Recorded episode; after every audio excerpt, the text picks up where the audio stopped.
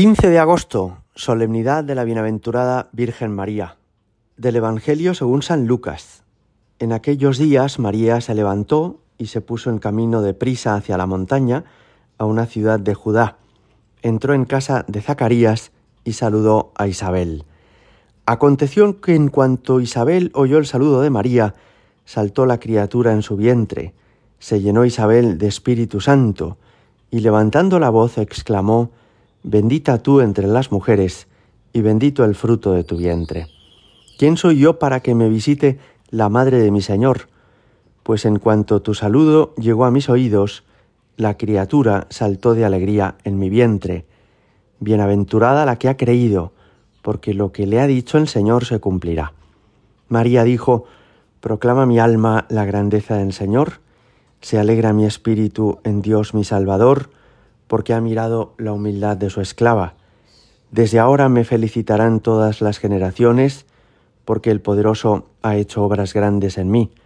Su nombre es santo, y su misericordia llega a sus fieles de generación en generación. Él hace proezas con su brazo, dispersa a los soberbios de corazón, derriba del trono a los poderosos y enaltece a los humildes, a los hambrientos los colma de bienes y a los ricos los despide vacíos. Auxilia a Israel su siervo, acordándose de la misericordia, como lo había prometido a nuestros padres, en favor de Abraham y su descendencia por siempre. María se quedó con Isabel unos tres meses y volvió a su casa. Palabra del Señor. Hoy 15 de agosto celebramos la fiesta de la Virgen por excelencia, que es la fiesta de su asunción a los cielos.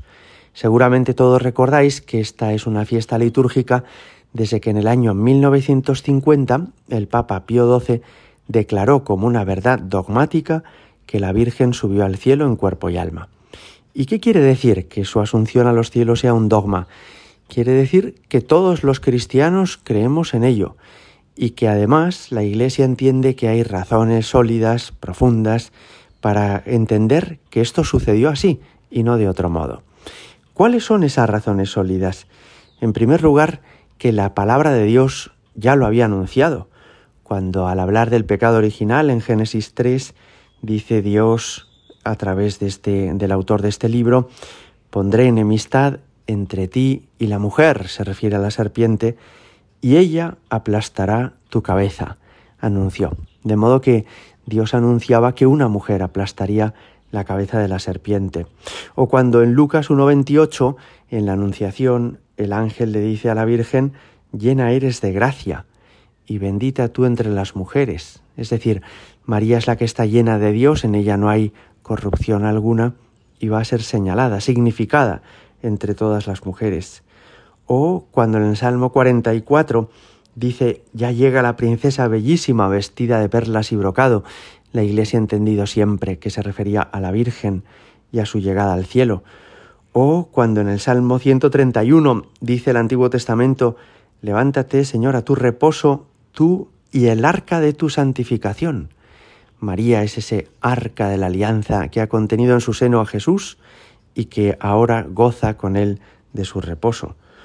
O cuando San Juan en el Apocalipsis 12 dice, apareció en el cielo una gran señal, una mujer vestida de sol, la luna por pedestal. En fin, en la palabra de Dios podemos encontrar muchos pasajes en los que ya se parece atisbar el triunfo definitivo de María. Ella misma había dicho en este Evangelio que acabamos de escuchar que Dios derriba del trono a los poderosos y enaltece a los humildes pues a quién iba a enaltecer más que aquella que se calificó a sí misma como la esclava del Señor. Aquí está la esclava del Señor, hagas en mí según tu palabra. Pero no es solamente que la palabra de Dios nos lo diga, sino que los cristianos en toda la historia lo hemos entendido así.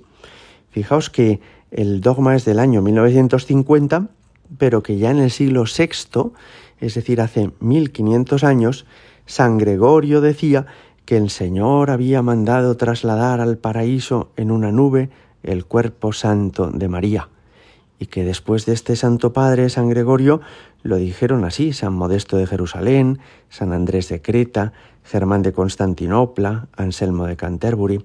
Os sorprendería saber que en España, desde el siglo VII, ya se celebraba la Asunción de la Virgen y que lo, lo atestigua así el Liber Comitis de San Millán de la Cogolla, que todavía se conserva en la Real Academia de la Historia. De modo que hace más de mil años, al menos mil trescientos, mil quinientos años, que los católicos hemos celebrado esto, que igual que Jesús subió al cielo en cuerpo y alma, María no está enterrada en ningún cementerio. El cuerpo de María no ha sido presa de la corrupción de la carne, como sucede con nuestro cuerpo, sino que ella goza eternamente del cielo como su Hijo Jesucristo. Así que cuando la Iglesia declaró este dogma en 1950, no se inventó nada nuevo, sino que confirmó una verdad ya creída por los cristianos durante toda nuestra historia. Hoy es un día grande en muchísimas localidades de España.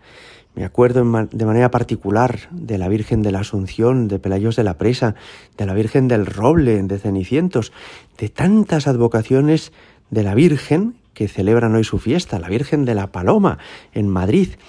Y hoy es un día en el que la Virgen, que mira hacia el cielo, nos enseña a nosotros también en mirar a mirar al cielo.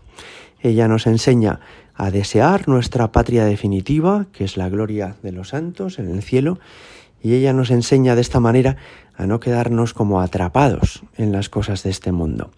Hay un momento en la misa en el que dice el sacerdote, levantemos el corazón, lo tenemos levantado hacia el Señor. En latín se decía sursum corda. Bueno, pues hoy es un día para levantar el corazón, mirar al cielo, ver allí a la Virgen y desear reunirnos con ella definitivamente tras nuestra vida en este mundo. Gloria al Padre y al Hijo y al Espíritu Santo, como era en el principio, ahora y siempre, y por los siglos de los siglos. Amén.